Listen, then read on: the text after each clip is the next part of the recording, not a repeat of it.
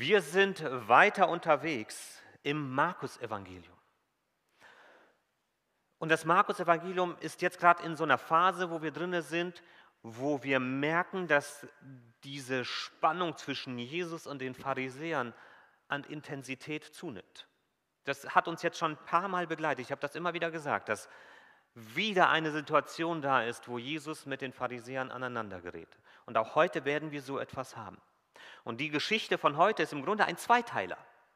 Äh, wie ein Film manchmal auch in zwei Teile aufgeteilt wird, so ist das heute auch ein Zweiteiler, weil die nächste Geschichte äh, knüpft sehr direkt an das an, worum es heute gehen wird. Und doch ist das eine eigene Geschichte, die wir uns dann nächstes Mal ähm, anschauen werden. Und wir sehen das nächste Mal, wie das wirklich sich ins Extreme steigert, diese Auseinandersetzung, äh, bis hin zu einer Aussage, die die Pharisäer treffen, die schon direkt hier am Anfang des Markus-Evangeliums auch wirklich ein Schaudern über uns ergehen lässt.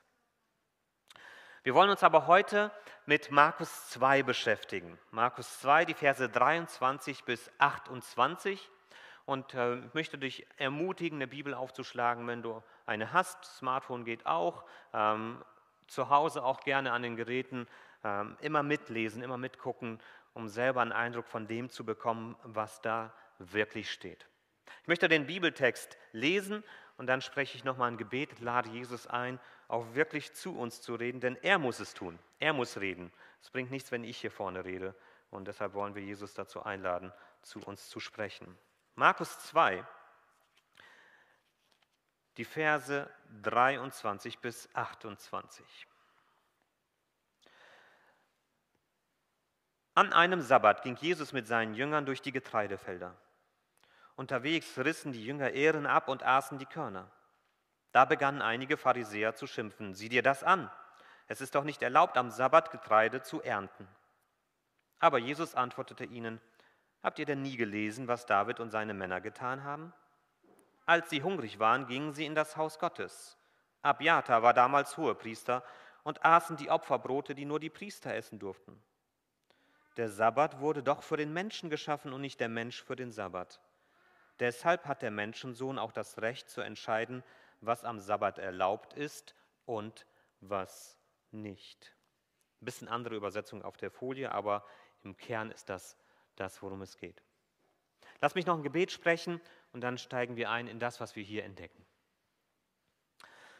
Jesus, danke, dass du zu uns sprichst. Danke, dass wir dein Wort haben, das du uns gegeben hast, dass wir daraus etwas lernen dürfen. Und ich möchte dich bitten, dass du an unserer Einstellung arbeitest, an unserem Herzen, dass wir offen dafür sind, etwas von dir zu lernen. Segne jetzt diese Zeit, die wir mit dir und deinem Wort verbringen wollen. Amen.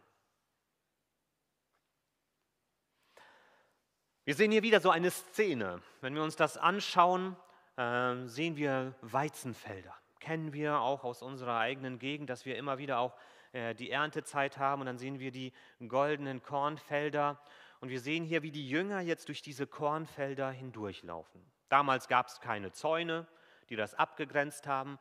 Die Kornfelder waren offen, sollten sogar auch offen sein, wie ich gleich auch noch zeigen werde. Und wir sehen, wie diese Jünger durch diese Felder durchgehen mit Jesus zusammen und da kommt der Hunger und sie schnappen sich so eine Ehre und ähm, holen das Korn da raus, machen das klein und essen dann quasi im Grunde Mehl. Kornschrot. Jetzt nicht vielleicht das Leckerste, was wir gerade so in Verbindung bringen, ähm, aber Vollkorn, also auf jeden Fall gesund, solange es nicht irgendwie mit Mutterkorn vergiftet ist oder so. Und wir sehen jetzt, wie sie durch diese Felder streifen und dann sind da Pharisäer in der Nähe. Die begegnen Jesus immer wieder. Und natürlich war das jetzt nicht eine kleine Gruppe von Menschen, das war eine ganze Bewegung, aber die Vermutung, die wir doch hier erleben, ist, dass die Jesus auf dem Kieker haben. Die beobachten ihn ganz genau, was der tut mit seinen Jüngern. Und die beobachten jetzt Jesus, wir beobachten vor allem die Jünger und sie sprechen Jesus auf seine Jünger an. Ihnen ist nämlich ein Dorn im Auge, was die Jünger da tun. Das Problem ist nicht vielleicht, wie es für uns zuerst scheint, dass sie sich überhaupt an diesen Feldern bedienen, die nicht ihnen gehören, denn das war für die Juden überhaupt kein Problem. Ich möchte dazu ein paar Texte lesen, was für ein fortschrittliches, progressives System im damaligen Israel von Anfang an geherrscht hat, von Gott so festgesetzt. 5. Mose 24 schlage ich mal auf und da lesen wir einige Dinge, die dazu etwas zu sagen haben. 5. Mose 24, zuerst 19 und 20. Wenn ihr bei der Ernte eine Gerbe auf dem Feld vergesst, geht nicht zurück, um sie zu holen. Lasst sie den Ausländern, Waisen und Witwen. Dann wird der Herr euer Gott euch bei all eurer Arbeit segnen. Wenn ihr Oliven von den Bäumen schlagt, dann sucht die Zweige danach nicht mehr ab. Der Rest soll den Waisen, Witwen und Ausländern gehören. Genau das gleiche auch für die Traubenernte. Und vorher in 23, Kapitel 23, Vers 26 gibt er dann den Menschen die Erlaubnis, in einem Getreidefeld könnt ihr mit der Hand Ehren pflücken. Ihr dürft aber keine Sichel benutzen. Also hier eine Vorsorge, die getroffen wird von Gott für die Ärmsten der Gesellschaft, die sich kein Feld leisten können. Und wenn wir die Geschichte von Ruth vor Augen haben, ist genau das das Thema dort, dass Ruth auf ein Feld geht, dort sich an dem Weizen bedient, der auf dem Feld stehen bleibt und am Ende ihren Mann trifft und heiratet. Ist das nicht eine tolle Geschichte? Aber darum geht es heute nicht. Das ist für ein anderes Mal. Aber auf jeden Fall tun die Jünger hier nichts Verbotenes, wenn es darum geht, dass sie sich an fremden Feldern bedienen. Das war erlaubt und das war okay. Und dass wir vielleicht, meine, wir ernten die heute ratzkurze ab, ohne Rücksicht darauf, ähm, dass man dort irgendwas übrig lässt. Aber das, was die Pharisäer stört, war, dass die Jünger am Sabbat gearbeitet haben. Sie haben Arbeit verrichtet und das ist verboten nach dem Gesetz. Und auch da möchte ich aus dem dritten Buch Mose etwas vorlesen. 3. Mose 34. Nee, nicht 34. Nee, 2. Mose 34. Falsches Buch. 2. Mose 34, Vers 21, dass wir das auch wirklich vor Augen haben. Ihr sollt sechs Tage arbeiten, aber am siebten Tag ruhen. Das gilt auch für die Zeit, in der ihr pflügt und erntet. Selbst in der Erntezeit sollte nicht am Sonntag gearbeitet werden, sondern es sollte das Feld in Ruhe gelassen werden. Und jetzt schauen sich die Pharisäer an, was die Jünger tun. Und jetzt überlegt mal, was die Jünger da tun. Sie ernten, indem sie Ehren pflücken. Dann trennen sie die Spreu vom Weizen dann mahlen sie das Korn, dann bereiten sie Nahrung vor und dann essen sie das. Das Essen ist das wenigste Problem. Alles andere davor ist schlimm. Es ist Arbeit. Sie ernten, sie dreschen, sie mahlen und sie bereiten Nahrung vor. Das ging nicht für die Pharisäer. Das war verboten. Und zudem kommt noch, dass sie am Sabbat nicht fasten. Also ganz, ganz viele Sachen, die sich hier ansammeln, die in den Augen der Pharisäer nicht in Ordnung waren. Und jetzt sprechen sie deshalb Jesus an. Er ist der Meister, er ist verantwortlich für seine Jünger. Alles das, was sie tun, fällt auf ihn zurück und er muss dazu Stellung nehmen. Und dazu müssen wir verstehen, dass der Sabbat für die Juden im Grunde so ziemlich fast das Heiligste gewesen ist, was sie hatten. Neben ihren Essensvorschriften und der Beschneidung war der Sabbat das, was sie gegenüber allen anderen Völkern herausgestellt hat. Keine andere Nation in der damaligen Zeit, zumindest in unserem Umfeld, hatte das so mit dem Sabbat wie die Juden. Das war für sie ein unglaublich wichtiger Tag. Und es gab unter den Pharisäern und unter den Erweckungsbewegungen damals ganz große Diskussionen darüber, was ist denn eigentlich erlaubt am Sabbat. Und sie haben viele Vorschriften äh, aufgestellt. Es gibt 39 Gebote für den Sabbat in den pharisäischen Schriften, die man alle einhalten muss. Nicht mehr als einen Kilometer gehen, nicht dies tun, nicht das tun, nicht jenes tun. Ganz genaue Vorschriften, um ja nicht das Sabbatgebot zu brechen. Und so sehen wir hier das Grundproblem. Der Sabbat ist wichtig und das ist auch richtig so aber die Pharisäer erweitern den Sabbat wie beim Fasten um eigene Regeln und Gebote, die so nicht in der Bibel zu finden sind. Und das geben die Pharisäer sogar zu. Wir finden in einer Schrift folgende Aussage.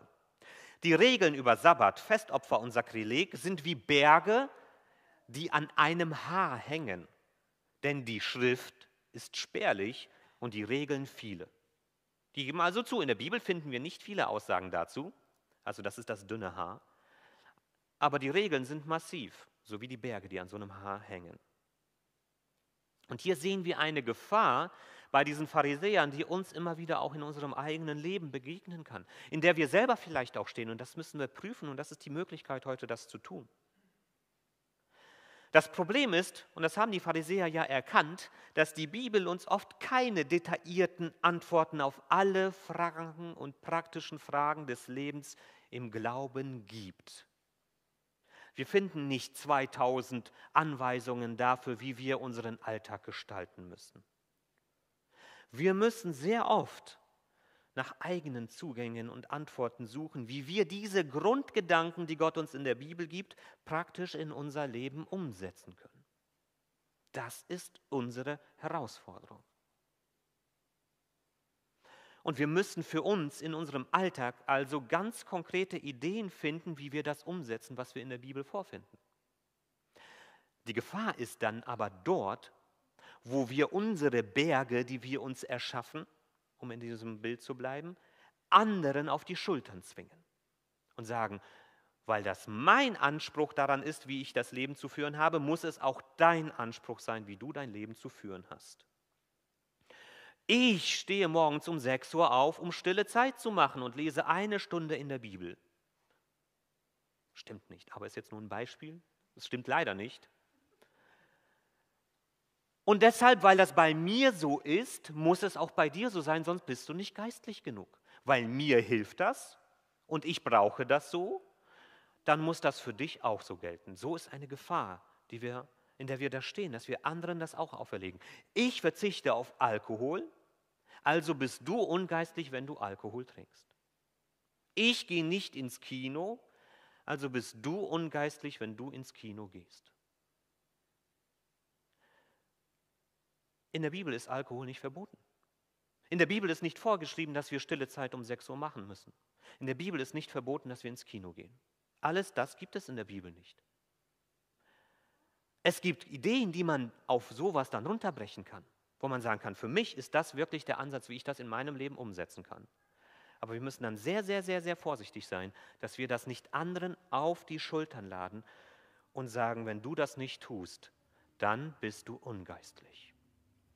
Und deshalb ist das Erste, was wir hier mitnehmen können, erhebe deine Frömmigkeit, also deine praktische Ausgestaltung deines Glaubens, erhebe deine Frömmigkeit nicht zum Maßstab für andere. Das ist eine Gefahr, die wir bei den Pharisäern sehen. Was tut jetzt Jesus? Jesus geht auf die Pharisäer ein. Aber er tut das auf seine für ihn typische Art und Weise, indem er gar nicht erstmal direkt über den Sabbat redet und gar keine Antwort gibt auf ihre Frage. Was sehen wir dort? Er kommt mit einer Beispielgeschichte aus dem Alten Testament, aus dem ersten Buch Samuel. Und zwar geht es da um David. Und ich möchte diese Geschichte lesen, dass wir die hier vor Augen haben. 1 Samuel 1, äh 21, 1 bis 6. Danach trennten sie sich. David machte sich auf den Weg und Jonathan kehrte in die Stadt zurück. David floh zum Priester Abimelech nach Nob. Der kam ihm erschrocken entgegen und fragte, warum kommst du allein ohne Begleiter? David erklärte, der König hat mir einen streng geheimen Auftrag gegeben. Er hat mich eingeschärft, dass kein Mensch auch nur das Geringste davon erfahren darf. Darum habe ich meine Leute an einen bestimmten Ort geschickt und bin allein hierher gekommen. Könntest du mir etwas zu essen geben, vielleicht fünf Brote oder was du sonst gerade vorrätig hast? Der Priester antwortete, gewöhnliches Brot ist keines da. Ich könnte dir höchstens heilige Brote geben, die Gott geweiht sind. Doch das darf ich nur, wenn sich deine Männer in den letzten Tagen von Frauen ferngehalten haben. Da kannst du unbesorgt sein, beruhigte David in ihn. Schon seit vorgestern hatten wir keine Gelegenheit mehr, mit Frauen zusammen zu sein. Meine Leute haben außerdem schon den Reinigungsvorschriften genügt, als wir loszogen, obwohl wir nicht zu einem Opferfest gehen wollten. Also sind sie heute ganz bestimmt rein. Da gab ihm der Priester einige der heiligen Brote, weil er keine anderen hatte. Dazu muss man verstehen, im, äh, in der Stiftshütte und im Tempel gab es auf einem Tisch geweihte Brote, für Gott geweihte Brote. Und diese Brote durften nur die Priester essen. Es waren heilige Brote. Und David bekommt diese Brote von den Priestern für sich und seine Männer, obwohl das nach Gottes Geboten nicht in Ordnung war. Es war nicht so gedacht. Und die Parallele, die wir hier sehen, ist zwischen dem, was bei Jesus und seinen Jüngern passiert und dem, was David und seinen Freunden passiert. Hier kommt ein von Gott gesalbter Mann, David war schon gesalbt, Jesus ist gesalbt durch den Heiligen Geist, mit seinen Freunden. David ist zwar allein beim Priester, aber er ist mit seinen Männern unterwegs. Es ist der Sabbat, denn diese Brote wurden am Sabbat in die Stiftshütte gelegt. Sie haben Hunger. Wir lesen das bei Matthäus zum Beispiel, dass die Jünger, weil sie Hunger hatten, das gemacht haben. Und wir haben hier geweihte Brote und hier haben wir einen geweihten Tag. Also Parallelen, die da sind. Und Jesus nimmt jetzt diese Parallelen, um zu zeigen, was Gott sich mit manchen Geboten denkt. Denn beide scheinen Gottes Gebote übertreten zu haben. David hat geweihte Brote bekommen, die nicht für ihn gedacht waren. Und die Jünger haben am Sabbat in den Augen der Pharisäer auch Arbeit getan. Aber was war das Ergebnis bei David? Hat Gott ihn verworfen? Nein. Gott hat das nicht kritisiert. Gott hat das scheinbar akzeptiert.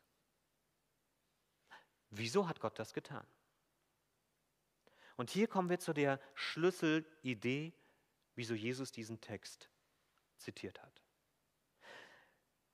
Gott hat das letzte Wort darüber, was in welcher Situation gut und richtig ist und was am Ende seinem Willen entspricht. Und Gott hat die letzte Entscheidung darüber, wann seine Gebote übertreten werden und wann nicht.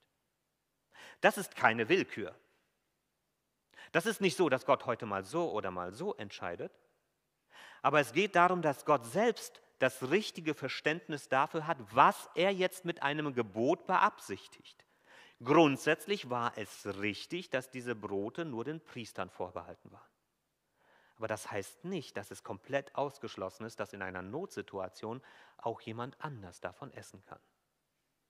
Gott weiß, was er mit seinen Geboten beabsichtigt und was dahinter steckt. Und genau das ist der Punkt, den Jesus hier macht und für sich selbst in Anspruch nimmt. Und wenn man hier reinliest, was Jesus hier sagt, muss man auch wieder erschaudern. Er sagt hier, der Menschensohn hat den Sabbat gemacht. Ich habe den Sabbat ins Leben gerufen. Jesus sagt hier, viel deutlicher kann man es nicht sagen, ich bin der Gott Israels. Und ich, weil ich den Sabbat ins Leben gerufen habe, ich habe auch die Freiheit und die Macht dazu zu entscheiden, was am Sabbat richtig und was am Sabbat falsch ist. Diese Macht steht mir zu. Was wir jetzt hier nicht reinlesen sollten, ist, dass Jesus nicht gekommen ist, um den Sabbat abzuschaffen. Darum geht es nicht. Er hat nicht gesagt, der Sabbat spielt keine Rolle mehr. Und er hat nicht gesagt, ihr könnt machen, was ihr wollt. Darum geht es nicht. Es geht hier nicht um ein Larifari-Sein, um eine Situationsentscheidung, all diese Sachen, sondern es geht darum, dass Jesus wieder den Blick dafür schärft, worum es bei Gottes Geboten und hier ganz konkret, worum es beim Sabbat geht. Und dass es nicht darum geht, immer strenger und immer enger und immer komplizierter auszulegen. Dass das nicht Gottes Idee ist von seinen Geboten, sondern dass Gott selbst und hier Jesus Christus uns Orientierung und Klarheit darüber schenkt, was Gott mit seinen Geboten im Sinn hat. Dass er selber die Autorität, die Freiheit und die Macht hat, dass er selber das letzte Wort darüber hat, was in seinem Sinne ist und was nicht. Und wenn wir uns in unserem Leben fragen, was will Gott eigentlich, dann ist es gut und richtig, wenn wir danach gucken, wie andere Menschen das verstehen oder wie sie das auch vielleicht handhaben. Das ist okay, es ist eine gute Orientierung und es kann uns helfen, was zu verstehen. Aber die wichtigste Frage, die wir uns immer stellen müssen, ist, was will Gott eigentlich? dass wir Gott danach befragen und dass wir Gottes Wort danach befragen, was dort wirklich steht. Und dass wir mit unseren Fragen deshalb zu Jesus Christus kommen, der für uns offenbart, was Gott möchte. Jesus ist unsere wichtigste und bedeutendste Autorität dafür, was der Wille Gottes ist. Und mit Jesus gehören dazu auch deine Jünger, die er berufen hat, die er ausgewählt hat, damit sie uns das erklären, was Gott möchte. Also das, die ganze Bibel und das ganze Neue Testament zeigt uns, was Gott im Sinn hat, was seine guten Gedanken für uns sind. Und deshalb ist das Zweite, was wir lernen können, wenn es um Gottes Willen geht, hat Jesus das letzte Wort. Wenn es um Gottes Willen geht, hat Jesus das letzte Wort. Was ist denn nun das Ziel des Sabbats? Worauf möchte Jesus die Menschen zurückführen? In Jesaja 58, in den Versen 13 und 14, die ich jetzt nicht lese, aber sehen wir ganz deutlich, das Ziel des Sabbats ist, es ist ein Tag der Freude. Es soll ein Tag sein, den wir genießen. Es ist ein Geschenk Gottes, das uns Gutes tun möchte. Dafür hat er den Sabbat eingerichtet. Aber was haben die Pharisäer gemacht? Sie haben aus diesem Tag der Freude einen Tag des Nachdenkens gemacht. Habe ich jetzt irgendwelche Gebote übertreten? Ist das jetzt richtig oder falsch? Darf ich das jetzt oder nicht? Sie hatten gute Absichten, sie wollten Gottes Gebot schützen. Aber es hat ein falsches Ergebnis herbeigeführt, denn sie haben das Ziel aus den Augen verloren, was Gott damit verbunden hat. Und Jesus möchte jetzt zu diesem ursprünglichen Gedanken zurück. Und Jesus findet einen Weg zwischen Gesetzlichkeit, alles bis ins kleinste regeln und sofort festlegen, und alles ist egal. Er geht genau den Weg in der Mitte es ist nicht alles egal, sondern Gottes gute Gedanken sind gut und richtig und wichtig. Aber wir müssen aufpassen, dass wir aus Gottes guten Gedanken nicht eine überschwere Last machen, die Leute niederreißt. Das ist ein ganz harter Weg, den wir da gehen. Ganz schwieriger Weg, genau diese Mitte zu finden. Und das ist das, was Paulus in 2. Korinther 3 beschreibt, dass er sagt, der Buchstabe tötet, aber der Geist macht lebendig. Manchmal wird das so ausgelegt, dass es nur noch darum geht, ja, Gott ist die Liebe, das ist der Grundgedanke der Bibel und deshalb muss alles andere nicht mehr so ernst genommen werden. Das ist Paulus nicht. Paulus denkt so nicht. Wenn wir Paulus anschauen, ist für ihn Gottes Wort unendlich wichtig. Aber es ist eben, dass wir das Wort Gottes mit Gottes Geist lesen und mit Gottes Geist betrachten und dann fragen, was ist es, was dahinter steckt? Was hat Gott damit beabsichtigt? Also es ist nicht so, dass wir Gottes Wort nicht ernst nehmen, sondern ja, wir nehmen es ernst. Aber Gottes Wort ist eben am Ende auch keine Checkliste, wo wir an jeder Situation des Lebens immer einen Haken setzen müssen. Oder wie, ich weiß nicht, ob ihr Rallye-Fahren kennt, da sind immer zwei Fahrer in so einem Auto und der Fahrer fährt und daneben ist einer, der hat ein Buch, das nennt man das Gebetbuch. Und in diesem Gebetbuch steht für jede Situation der Strecke, der sagt ihm genau, was der Fahrer tun soll. Die sind vorher die Strecke abgefahren und haben alles notiert. So stark einschlagen jetzt, mit dieser Geschwindigkeit. So stark einschlagen jetzt, rechts, links, sodass der Fahrer im Grunde nicht nachdenken muss, sondern von dem Nachbarn gesagt bekommt, was er jetzt gerade tun muss. Das nennt man das Gebetbuch beim Rallyefahren. Die Bibel ist das nicht. Das möchte ich deutlich sagen. Aber es ist auch nicht egal, was in ihr drinne steht sondern wir müssen den harten Weg gehen, Gottes Gedanken daraus für uns herauszuarbeiten und dann zu fragen, wie wir das in unserem Leben umsetzen können. Die Bibel schenkt uns Orientierung und sie führt uns hinein in Gottes gute Gedanken für unser Leben. Sie ist die wichtigste und zuverlässigste Quelle, die wir haben, wenn wir danach fragen, was Gott eigentlich sich für unser Leben wünscht. Und deshalb sollten wir uns in den entscheidenden Fragen unseres Lebens immer wieder mit Gottes guten Gedanken in seiner Bibel auseinandersetzen. Und ich möchte das ganz kurz nur noch am Beispiel der Sonntagsruhe festmachen, weil das ja hier Thema ist mit dem Sabbat. Wie sollen wir das handhaben? Und wir sehen, wie in der Kirchengeschichte das auch zwischen allen möglichen Positionen hin und her geschwankt hat, zwischen Gesetzlichkeit und Beliebigkeit. Aus unserer eigenen Tradition kennen wir das. Wenn wir unser Protokollbuch reinschauen vor, vor 150 Jahren, als die Gemeinde gegründet wurde, da wurden Leute ausgeschlossen, weil sie am Sonntag Fischernetze repariert haben. Und das war aus einem guten Bestreben gemacht, weil man sich Gedanken gemacht hat, wie kann man Gottes Wort bewahren.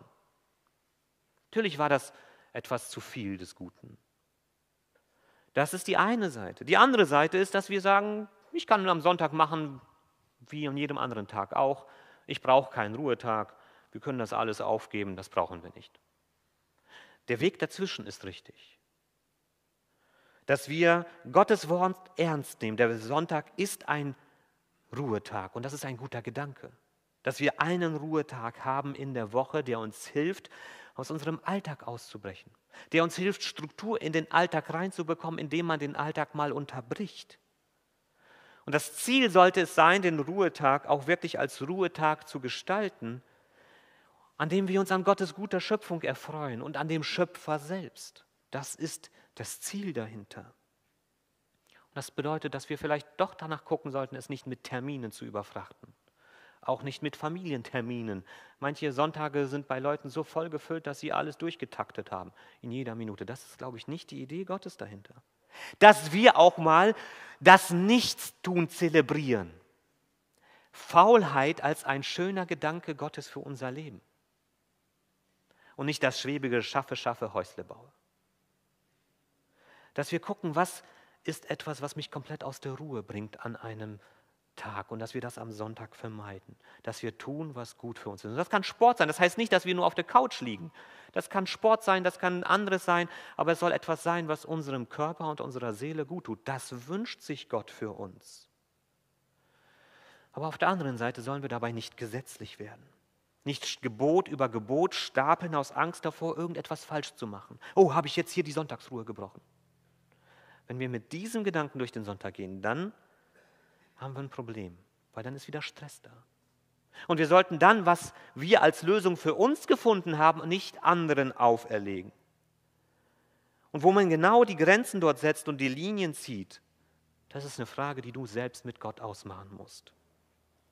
Denn der entscheidende Gedanke ist, du legst, legst keine Rechenschaft vor anderen Menschen darüber ab, wie du mit diesem Tag umgehst. Du musst keinem anderen Menschen Rechenschaft dafür ablegen, wie du diesen Tag gestaltest. Sondern am Ende wirst du Gott Rechenschaft dafür ablegen, wie du mit deinem Leben umgegangen bist, das Gott dir anvertraut hat. Und es ist einfach zu sagen, tu, was du willst, und es ist einfach zu sagen, hier hast du eine Checkliste mit 200 Einheiten und du musst es genau abhaken. Schwierig ist es, den Weg dazwischen zu gehen. Und den wollen wir gehen, wenn wir verstanden haben. Erkenne in Gottes Geboten seine guten Gedanken für dein Leben. Das ist das, was uns antreibt und motiviert. Das wollen wir erleben. Das wollen wir umsetzen in unserem Leben. Dass wir unsere Frömmigkeit nicht zum Maßstab für andere machen, und dass wir uns an Jesus wenden, wenn wir danach fragen, was sein, sein guter Gedanke für uns ist, was sein letztes Wort ist zu etwas, wo wir Fragen haben. Und dass wir Gottes gute Gebote für unser Leben erkennen und umsetzen. Das wünsche ich euch, dass uns das gelingt. Das wünsche ich mir auch, weil es mir auch oft nicht gelingt. Und äh, möchte jetzt noch ein Gebet sprechen, bevor wir uns gleich auf das Abendmahl einlassen. Da kommen wir gleich zu. Aber jetzt erstmal hier, erstmal ein Gebet um das sacken zu lassen. Jesus, danke, dass du uns nicht orientierungslos durchs Leben gehen lässt. Du gibst uns Hinweise für das, was gut und richtig ist. Du lässt uns mit diesen Fragen nicht allein. Auch wenn du uns nicht auf alles eine genaue, perfekte Antwort gibst, wie, sie, wie wir sie uns vielleicht wünschen würden. Und so bitte ich dich ganz konkret, dass du durch deinen Geist, dass du uns hilfst, wenn wir in unserem Leben unterwegs sind, dass wir dein Wort aufschlagen, dass wir die Bibel aufschlagen, dass wir hineingucken und dass du uns dort begegnest und dass du uns deine guten Gedanken aufschlüsselst und dass wir bereit sind, uns auch von dir dort eine Orientierung geben zu lassen. Aber dass wir dann, was wir auch vielleicht verstanden haben, dass wir sehr vorsichtig damit sind, äh, ob wir das jetzt anderen auch auferlegen, wenn es um Dinge geht, wie wir das umsetzen. Und dass wir dort andere nicht überfrachten. Hilf uns bitte auf diesem Weg, dieser schmale Weg, von dem du geredet hast, dass wir diesen Weg bereit sind zu gehen und in der Lage sind zu gehen. Hilf uns dabei. Amen.